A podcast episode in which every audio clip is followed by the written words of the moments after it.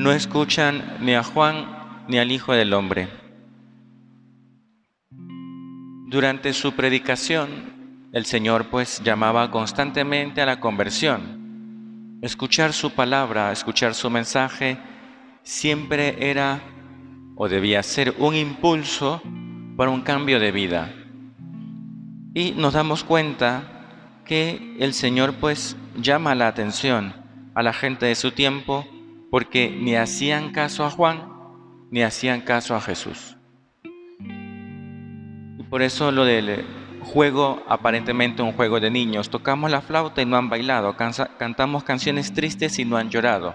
Yo alguna vez le escuché a un amigo colombiano que decía, ni boga ni da la lata, ni corta ni presta el hacha. O sea, cualquier cosa que se haga, cualquier cosa que se diga, dime qué es para ponerme en contra. Más o menos así. Y claro, el mensaje que el Señor transmite, no querían escucharlo. De Juan no querían escucharlo. Dice, porque ese está mal de la cabeza, vive en el desierto, piel de camello y miel silvestre y saltamontes y cosas raras. Entonces no le hacían caso. Viene Jesús que comparte, come, bebe, se va a la fiesta de la boda de Caná, que no debe haber sido la única fiesta a la que fue, y dice, no, este tampoco, o sea, ni uno ni el otro, porque a veces existen prejuicios en el corazón, y un prejuicio es peligrosísimo, porque al final no te permite conocer a la persona, escuchar lo que dice, aceptar su mensaje.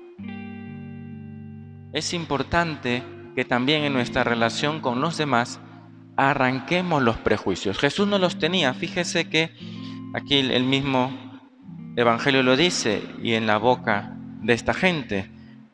Amigo de publicanos y gente de mal vivir. Ya sabemos con qué gente se juntaba Jesús. Se juntaba con todo el mundo porque no había prejuicios en su corazón. Los había sacado. O sea, no los tenía, mejor dicho. Nosotros somos los que tenemos que arrancar los prejuicios. Pensemos, ¿cuántas veces eh, nos dejamos llevar por juicios anteriores, por lo que nos dijeron, por cómo es esa persona, por la primera impresión que causa? Dicen que la primera impresión es la que cuenta. Cuenta hasta cierto punto. ¿Qué prejuicios tengo yo? Y a veces prejuicios que ya no estoy hablando de gente desconocida. A veces puede ser gente que ya vive con nosotros y que también tenemos prejuicios sobre ellas. Por lo que hizo alguna vez en su vida, por lo que alguna vez me contó, eh, por lo que me enteré que hizo. Bueno, arranquemos de nosotros los prejuicios. Es la única manera de poder aceptar por ejemplo, un mandato cuando me lo den, una corrección cuando me la hagan.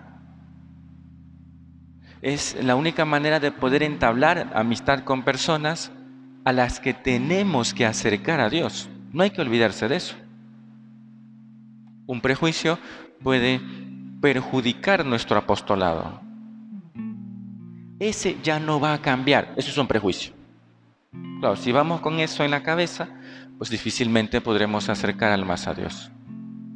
Vamos a pedir entonces tú y yo al Señor en esta mañana que nos ayude a arrancar prejuicios. Examina, piensa en las relaciones con los demás. ¿Qué prejuicios hay? Pídele al Señor que con su gracia lo sepas arrancar, sacar de allí.